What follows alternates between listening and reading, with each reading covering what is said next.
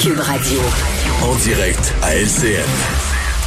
Mario dans son studio de Cube. Mario, on veut t'entendre sur ce qu'on apprend là, concernant cette enquête sur les, les fillettes Carpentier, des professionnels qui auraient illégalement consulté les dossiers médicaux de leur mère.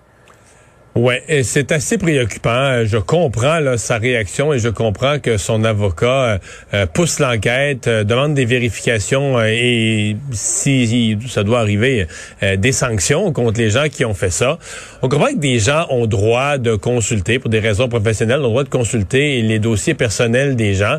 Mais dans ce cas-ci, l'avocat parle de plusieurs dizaines de professionnels, pas du tout mêlés au dossier. et là, c'est c'est absolument inacceptable. Ça est-ce que pour la curiosité, le placotage, ouais, ça aurait l'air que cette femme-là est comme ci, est comme ça, puis ça aurait l'air que... Hum. Puis là, finalement, toi, parce que tu es un professionnel ayant accès à ces dossiers, tu vas fouiller dans son dossier, tu vas fouiller dans ses affaires personnelles, tu vas fouiller dans sa situation de santé ou dans. Euh, ce n'est pas acceptable. Déjà que tout le monde est préoccupé par ça, les questions de renseignement personnel, la confidentialité des renseignements qu'on confie au gouvernement. Puis on comprend bien que dans le réseau de la santé, par exemple, on aime bien ça que quand notre médecin, si on a une nouvelle situation de santé, notre médecin a le portrait d'ensemble, ça c'est correct. Mais que tout un chacun ait fouillé là-dedans. Et maintenant, ça laisse des traces. Dans l'informatique euh, aujourd'hui, ça laisse des traces ton passage. Quand un fonctionnaire ou quand un professionnel passe pour aller vérifier le dossier, on sait à quelle heure, on sait qui, on sait à quelle heure. Et donc là, ben euh, les euh, les manquements, en tout cas, les enquêtes sont pas faites, mais les manquements à ces devoirs qui semblent avoir euh, existé vont devoir être vérifiés et potentiellement sanctionnés. Et elle n'est peut-être pas la seule non plus qui a, qui a goûté bon, ben, c'est ce que disait. C'est la pointe de l'iceberg. C'est ce que disait Maître Roy aujourd'hui. Elle le fait aussi parce qu'elle pense que peut-être que ça se produit pour d'autres et que ça ne devrait pas se produire. C'est ça. Bon, on va suivre ça de près. Sur le front de la pandémie maintenant, les, les Montréalais, les Lavallois reviennent au couvre-feu de 20 heures. Là, euh, dimanche, la vaccination va bien. Euh, mais tu as vu cette sortie de spécialistes qui disent que le gouvernement Legault a desserré les taux trop vite alors qu'on savait que la, tempête des, des variants allait frapper. Et on dit carrément le politique est responsable de cette troisième vague. C'est un peu gros là comme euh, comme phrase. Euh, le politique a toujours une responsabilité, mais euh, moi je me souviens, par exemple à Québec, parlons de Québec, je me souviens de ce qui circulait dans la population à Québec, de ce qu'on recevait nous-mêmes des médias comme message quand il y avait eu passage en zone orange de cinq régions du Québec. Qu'à Québec on était à 25, 30 cas par jour pour une grosse région. On disait c'est très très peu. Le nombre de cas est en baisse et puis personne à l'hôpital, ça va bien. Comment on nous laisse fermer nos établissements, nos restaurants? Les gens étaient vraiment choqués là.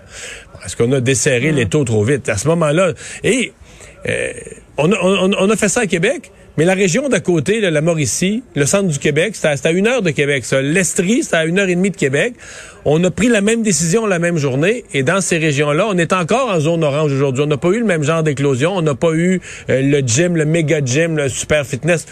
Ouais. Donc, euh, c'est pour le gouvernement, est-ce que c'est toujours la même question Est-ce que tu laisses tout fermer, tout le monde confiné, les commerces euh, euh, mm. fermés, les au cas où. Mm. La question d'équilibre aussi, la santé mentale, santé physique et tout. Et en plus, les variants. Exactement. Puis on doit suivre ça de jour au jour le jour, ce qui complique encore plus le la décision. Euh, en terminant, Mario, deux congrès politiques tu vas t'occuper en fin de semaine à suivre en, même temps. On va C'est des grandes manœuvres avant une campagne, là? oui, oui, oui, il y en aura. Il y en aura. Déjà, au Parti libéral, aujourd'hui, on a nommé des co-présidents de campagne électorale, dont Mélanie Joly pour le pour le côté francophone, pour le Québec. Et euh, on, va, on va surveiller, entre autres, il y aura un discours de M. Trudeau euh, demain. et là, le, le, ton, le choix des mots va être important. Dans le fond, personne ne se pose la question, est-ce que les libéraux ont le goût de partir en campagne électorale? Les, les, sondages sont bons, les partis adverses sont moins prêts, donc les libéraux ont la tentation. C'est beaucoup plus la, la troisième vague, la pandémie, à quelle vitesse le nombre de cas va décliner. Euh, on vient d'avoir, on a essayé à Terre-Neuve de faire une élection, là, puis frappé par la troisième vague, ça a tourné au ridicule. Les taux de participation ont été très faibles. Tu réponds quoi à la question? Est-ce qu'ils ont le goût ou pas? Ah, ils ont le goût, c'est sûr. Donc là, euh, ce qu'on va mesurer, c'est est-ce qu'ils ont goût au point de prendre le risque, de partir dès que le nombre de cas va baisser, de partir avec de la pandémie encore? Est-ce Et l'autre question, si la pandémie diminue en plein été, est-ce que les libéraux seraient prêts à partir en campagne électorale, juillet ou en plein été? Euh, pour moi, c'est ça que je vais être, que je vais surveiller. Mais du côté du NPD, va être intéressant de voir les messages parce qu'à date là, de l'ENPD, ça n'a pas été très sympathique au Québec ces dernières semaines. Uh-huh. J'ai hâte de voir comment on va réparer ça et qu'est-ce que va dire le chef euh, Jack Mitzing. Oui, absolument. À suivre, absolument. Bonne fin de semaine Au revoir. politique, Mario. Alors Vincent, ouais, fin de semaine politique, mais je suis pas sûr que tout le monde va écouter CIPAC pour suivre les congrès politiques avec la température annoncée. Ben, tu peux sortir la télé sur la terrasse ou sur le balcon, pourquoi pas, mais oui, vraiment fait un week-end euh, d'un ensoleillé pour tout le monde. Chaud, ça va dépendre des endroits. Là. Je vois de 1 à Montréal, présentement, il fait 24. Demain, il va faire 21 euh, et ce sera alternance soleil-nuage, mais beaucoup de soleil un peu partout. Mais vous dire Montréal, 21 samedi, 19 dimanche. Ben, après ça, ça baisse. Québec, 12 samedi, 12 dimanche. Saguenay, 10 10-13. Et dans l'Est, là, c'est un peu plus tough. mais, dans euh, l'Est, le golf, là, le golf reste froid. on oublie ça, mais le golf reste froid. Amène de l'air froid. de la chaleur au mois d'avril à Rivière-du-Loup, là, c'est pas très fréquent. Fait, un peu moins froid pendant l'hiver. Mais ils vont être contents, ils vont avoir du très beau soleil. ah oui, euh, Rimouski, là, et, l'Est, gros soleil, mais c'est ça. On, on garde une petite, euh, un petit coup de vent. Pas pour rien qu'ils ont installé des éoliennes là-bas. Ah, il y a un peu de ça. Hein. C'est le vent, puis quand le vent, est, naturellement à ce temps-ci de l'année, l'air a tendance à venir du golfe Saint-Laurent. Puis euh, d'après moi, si, il, est encore, si tu te mets le pied d'après moi, et... moi, si t'étais dans le milieu du golfe avec ton ponton, là, même une belle journée ensoleillée du mois d'avril, tu te rendrais compte que c'est encore euh, l'eau est encore à genre 1 ou 2 degrés Celsius, là, fait que c'est une bonne masse de froid.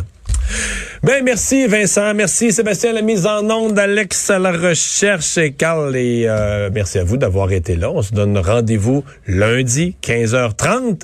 Euh, c'est Sophie Durocher qui s'en vient. Bonne fin de semaine.